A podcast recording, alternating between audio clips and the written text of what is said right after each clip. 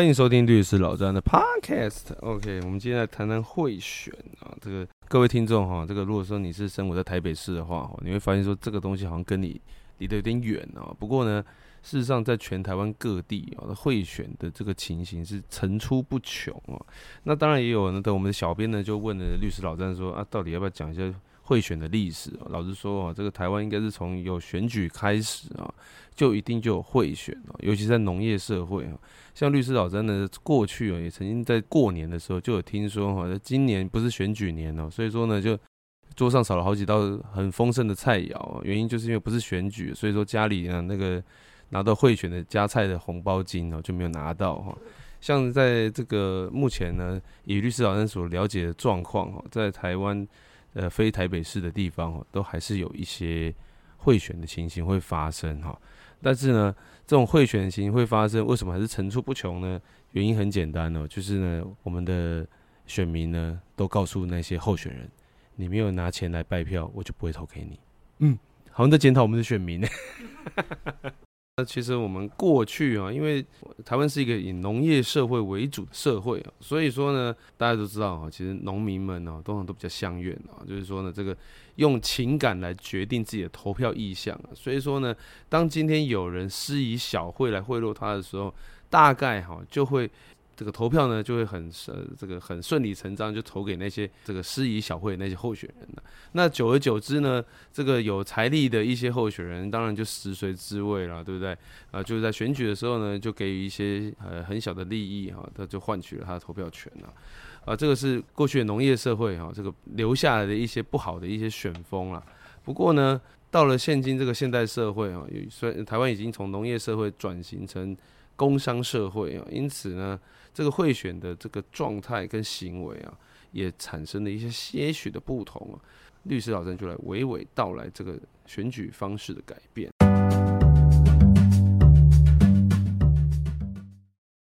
进入工商社会之后，哈，我们会发现呢，呃，相较于传统的买票，也就是传统的一手交钱一手交票的这种买票，这个实物上呢，已经发生过。非常经典的买票的案例哦，就是我们非常熟悉的翁大明的赌盘买票事件。跟大家报告一下哈，这种买票的方式，老实说，我个人认为非常的高级。因为目前实物上面律师老在承办这么多案件，也很少有看到，大概已经发生二十年了，到现在都我还没有看过有类似的买票的手法。来跟大家报告一下。首先呢，翁大明先生是财团老板哦，所以他财力非常雄厚。因此呢，他当时呢，为了要复仇力霸集团哦，所以说呢，他当时呢，就以买赌盘的方式来进行间接买票的行为。也就是说呢，跟他跟主头们讲说，我今天的赔率是一赔三，也就是下注的人如果说下一千块买翁大明先生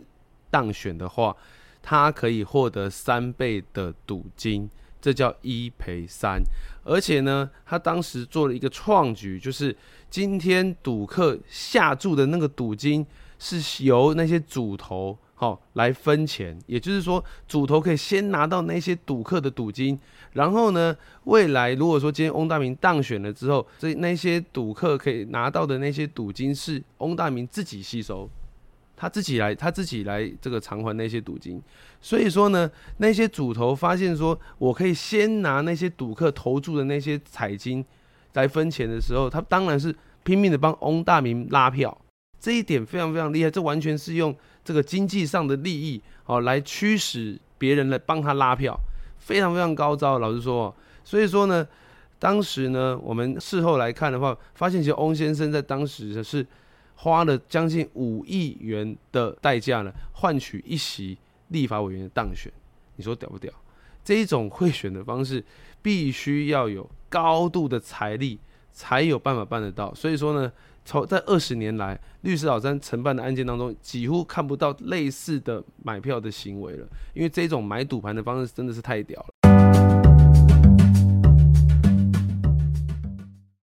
接下来我们来看一下哈，这个经过台湾选举这么多年，民主时代也这么久了呃，我们的最高法院检察署呢，还有我们的地检署，在他们的网页上面都有整理哦。这个台湾呢，从实行选举以来的一些贿选的太阳哦。当然，我来念一下给大家听了，比如说提供什么走路工啊、误餐费或其他名目的现金，好了哈，来交付给选民，或者是说呢，提供一些具有经济价值的日常用品，比如说电锅、热水器啊这些东西啊，或者是说呢，今天就是招待免费的旅游啊，哦，或者是说呢，这个是增加员工的薪资啊。哦，假假借一些捐助的名义呢，然后呢，提供一些同乡会啊，或者说其他一些社团团体的一些活动经费等等啊，这些东西都是曾经实务上有发生过的一些退选的太阳啊。因此呢，在两千年的时候哈，我们的陈定南前法务部长呢。呃，他就定下了一个超高的标准哦，他希望说未来呢，这个国内的查会的时候，可以有一个统一的标准呢，供检察官们或跟警察来参考。那个就是我们大家非常熟悉的三十元的文宣品的上限哈。也就是说呢，今天所有的候选人要赠送给选民文宣品的时候呢，发放文宣品的时候，你最多那个价值不可以超过三十块。而这个东西呢，老实说哈，这个律师老三其实这个实务上在操作法律的时候呢，其实也常常会被问说哈，到底是市价三十块还是成本三十块？哎，大大家不要笑，我说真的有人这样，有真的有候选人跑过来问我这件事情哦，就是他到底是市价三十块还是成本三十块？那基本上我就跟他们讲说，你只要你的买购买的发票上面是三十元以下，你的依据是三十元以下的话。基本上就不算是构成贿选了啊，这个跟大家报告一下。不过呢，这个三十块哈，为什么会这样定定呢？呃，我们在网络上已经查不到相关的由来了，我们只能看到就是当在大概是两千年左右的新闻报道是提到说。因为呢，当时的扁政府哈，这个阿扁新官上任哈，第一任总统的时候呢，为了要端正我们的选风哈，因此呢，找了陈定南前法务部长来担来担任当时的法务部长，希望说可以呃将茶会的这个力道增大，而且可以断绝我国长期以来的一些贿选的选风，因此呢，就定下了超级严格的三十元的茶会的标准。不过哈，三十元。它不是一个绝对的标准。我再说一次，三十元不是一个绝对的标准。什么意思呢？就是说哈，我们的实物的判决哈，都会跟我们讲说哈，所谓是否为贿选哈，其实呢是指的是今天候选人在赠送或者是给予好处的时候，给那些选民好处的时候，到底会不会动摇或影响那些选民的投票意向？这个是目前实务上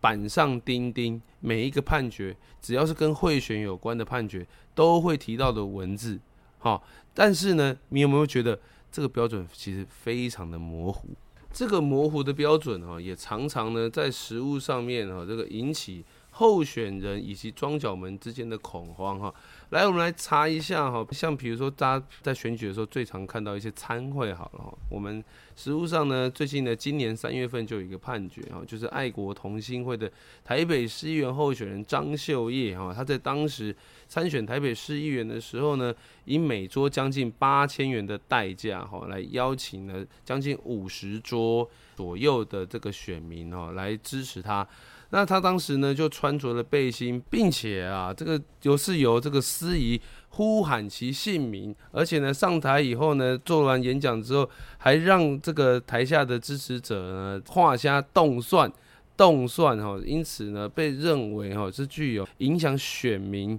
好，这个投票意向的一个贿选的行为哈，因此呢被判了三年五个月哈。不过呢，他目前呢是逃到中国去了哈，所以都没有归回来，所以二审是一照辩论判决。同样都是免费招待的参会哈，那这个张秀叶被判贿选了，但是呢，上次在中二呃立委补选的时候呢，当时的补选的候选人严宽恒也一样哈。被民众控告说呢，他请了叉 B 混哦，而且还有餐厅等级的修酒龟哦，叉米啦，吼，个叉插硬菜然后还有贡丸汤哈等等丰盛的菜色哈，而且呢还被约谈了这个几位的里长跟二十二位里民哈，因此呢，当时严宽仁大喊自己很冤枉哦。那这边呢，律师老真没有想要去探究严宽恒到底是不是有成立贿选啊？那只要跟大家讲是说呢，为什么米粉厂会成为台湾的候选人，也还在我们的选举场里面最爱用的一种方式呢？原因就是说哈，我们都知道哈，像这种炒米粉啊、炒面啊，或者是或者是修猪龟哈这种东西呢，都是很一大碗一大锅的方式啊，这种。一大碗跟一大锅的这种菜色呢，基本上它很难呢用一碗一碗的这个数量哈，呃来评判说到底有没有超过三十块啊？也就是说呢，举证上面非常非常困难哦。因此呢，这个由于它举证上非常困难，而且呢吃的民众也非常非常多哈，所以说呢，通常都会被认定呢，它应该是没有一碗应该是没有超过三十元的一个价值哦。所以说呢，就跟贿选没有关系。可是呢。像张秀叶那个案子呢，因为呢，他一桌就是啊，一桌就是很明显的这个超过了七八千块啊，而且吃的人大概就是十个人为一桌哈，所以说呢，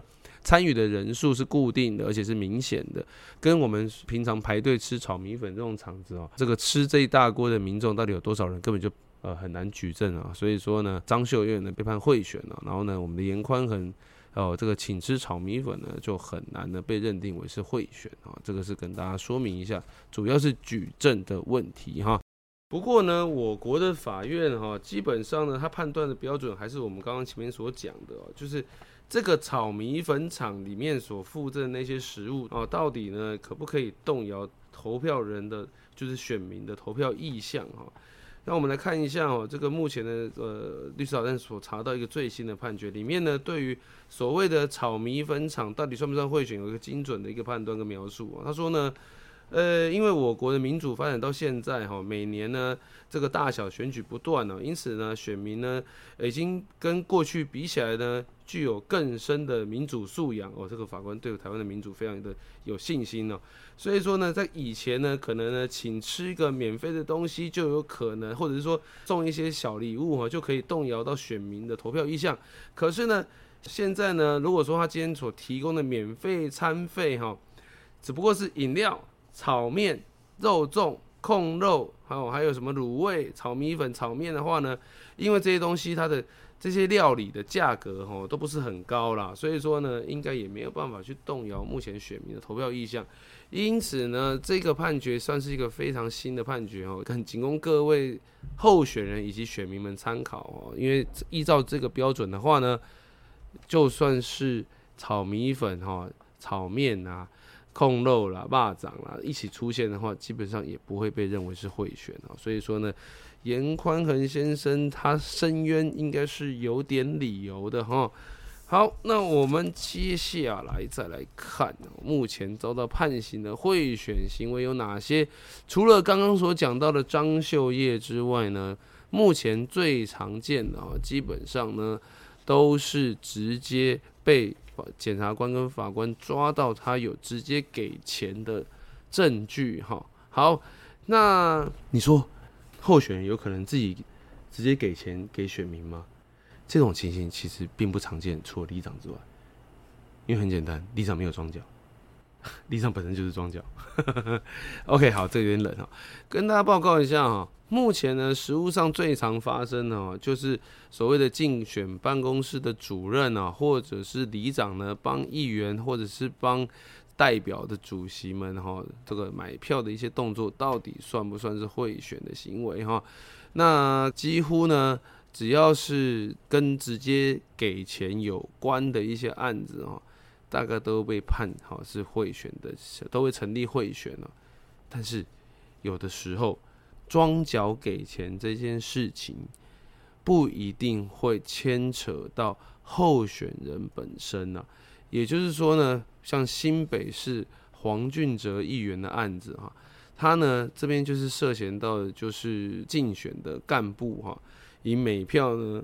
大概是一千元的代价哈，来向庄脚买票哈，啊，或者是说呢，新北的这张庆忠委员的太太哈，陈景定哈，这个案子呢，也是他呢行贿的里长哈，每一个人，其中几位里长呢，一个人以三十万元的代价来行贿哈，那这些呢，最后面呢，都是庄脚们，也就是行贿的那些庄脚呢，获得这个刑事有罪的判决哈。可是呢，候选人本身呢，我都没有成立这个所谓的贿选啊，这是跟大家报告一下。不过呢，是不是候选人本身没有成立形式上的贿选，就可以高枕无忧呢？并不是这样子的，因为呢，除了刑事法院的判决之外，我们的工人选举罢免法呢里头呢。依然有选举无效之诉可以提起啊，在这个选罢法第一百二十条的规定跟我们讲说，对手呢，在这个在那个候选人当选以后，他的对手可以在公告三十日之内哈，向法院呢提起哈，对手有买票的行为哈。而因此有可能会被认判定为选举无效。那由于呢，这个选罢法呢是明文规定说，就算是这个候选人的刑事这个行贿罪呢是无罪的，选举无效之处依然不受影响。因此呢，在实务上面，我们的新北市当时的黄俊哲议员呢，他虽然在刑事上是无罪的。啊，可是呢，他最后面还是被民事法院判决选举无效，哈，就丧失了议员的资格。所以说呢，我国的法院其实在这个贿选的判断上面，其实是要区分刑事庭的法官跟民事庭的法官，有的时候两个法官的判断不太一样。哎呀，这像这种哈，这个民事跟跟刑事法院判断不一样啊，难怪台湾的民间有一个说法啊，就是台湾的司法像月亮啊，初一十五不一样啊。这个遇到刑事跟民庭跟民事的法官呢，就有这么明明就是同样的事实，却有这样子迥然不同的结果哈。这个只能说尊重司法了哈。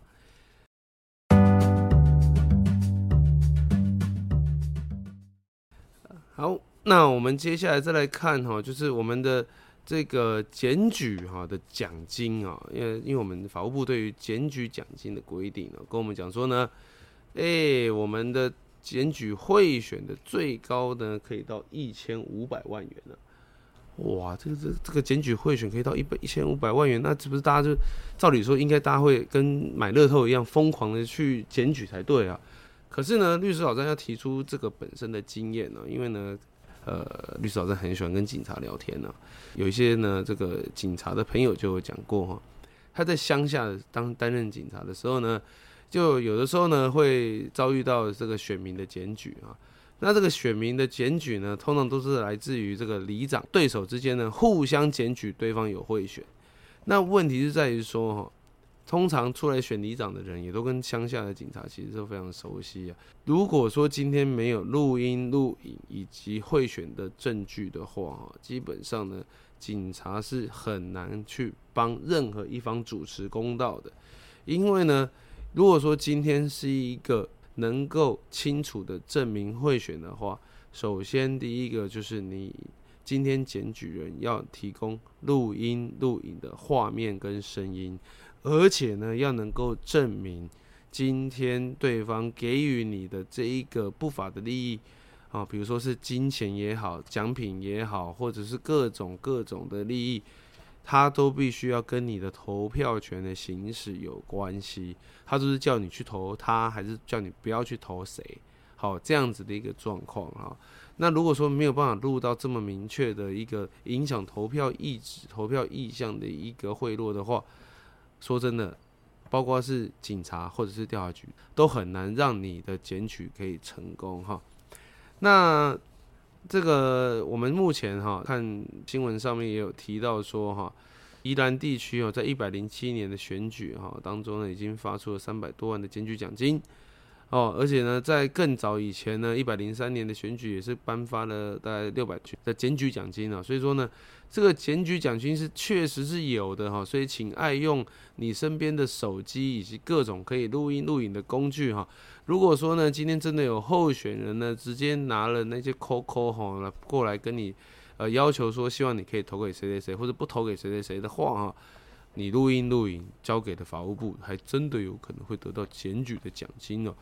说真的啦，检举的奖金哦赚起来可能比那些贿选你拿到贿选的那些贿赂金都还要多哈，所以请大家欢迎检举哈。那这边的小编还有提到一个什么贿选的刑责哈，贿选的刑责呢规定在我们的选罢法的九十九条的规定。那这边跟大家稍微说明一下哈，因为呢，我们实务上有非常多的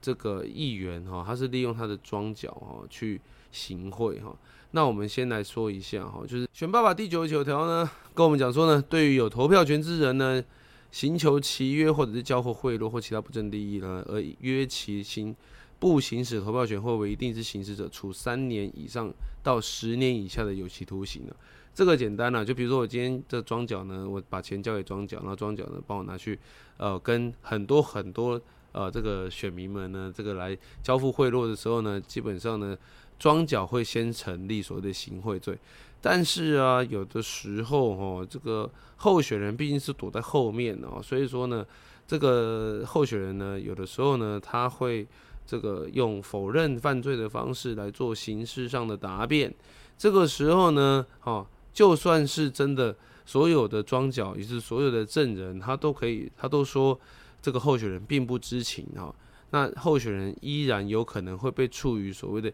预备交付贿赂罪哈。不过他的刑度很低哈，就只有一年以下哈，是。贿选的前阶段的行为，预备行为，哈，这叫预，这叫做预备交付贿赂罪，哈，这个是刑度呢，跟前面的交付贿赂罪差非常非常多，跟行贿罪差非常非常多，哈，一个是三年到十年，一个是一年以下，哈。OK，好，那你说这个东西有没有减刑的规定？哦，有，像比如说呢，今天如果说你是在呃这个犯罪后六个月内自首的话，可以减轻哈，呃或者免除其刑啊。然后呢，或者是说呢，因此有查查获这个候选人为正犯或共犯的话，也一样可以免除其刑。什么意思呢？也就是庄今天庄脚如果自首哈，装脚尖行贿之后去自首的话，他第一个他可以减轻他的刑度，而且呢，如果他今是因为他的自首而查获到他背后的候选人是那个主要的支持者然后，他还可以，他一定可以免除其刑，不用被抓去关哦。那这一个是我们在选报法上面呢，这个希望呢，我们的庄脚们，如果说今天不呃不小心触法的话呢，呃，可以呢赶快跟我们的这个司法机关呢来做自首的动作，你可以获得相当大的减刑或者是免刑的优惠。那如果说今天是候选人的话呢，今天犯了这个所谓的行贿罪哈。基本上呢，呃，买票的时候，如果说你现在侦查中自白的话，也可以减轻其刑。这个如果说今天庄脚的自白，而因此呢查获候选人是背后的老大的话，你一样可以获得减刑的优惠啊。所以这个减刑的优惠其实也在选办法规定的非常非常清楚。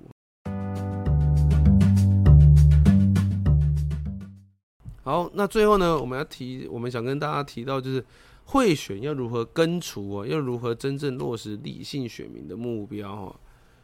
老实说呢，因为呢，我们在经过这样一番查书、一番爬书之后，我们发现说，在台北市这个首善之区呢，已经几乎哦，这个看不到有任何有关的贿选的案件发生哦。呃，律师老人认为这是可喜可贺的事情。哦，代表说呢，至少呢，我们还有一个地方叫台北市哈，基本上已经没有出现什么贿选的一个行为啊，或者是说呢，呃，是不是台北市这个地方的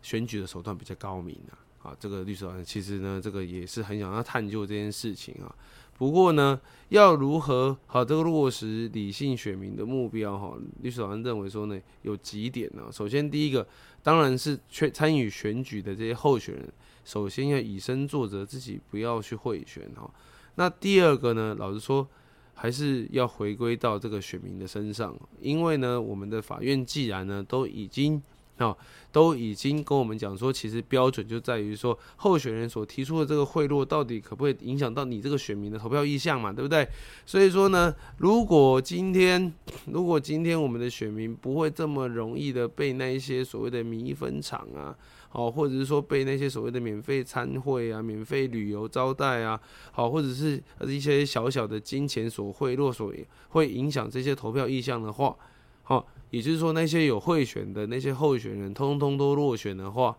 落这种所谓的贿选的情形就会慢慢的哈减少。因为呢，一旦呢你贿选就等于落选的时候，我相信未来就不会有人会当因就会有人来贿选了哈。好，这个其实都是互为因果的关系哈。希望说呢，未来呢，其他台北市以外的县市呢，可以跟这个台北市一样哦。我们 Google 的时候，慢慢的发现，哎，怎么都搜寻不到那一个县市。有贿选的情形哦。那也许呢，未来呢，这个我们可以在这个地图上面哈，这个插一些民主的旗帜哈，插在那个县市上面，好证明说它是一个哈这个进步的城市。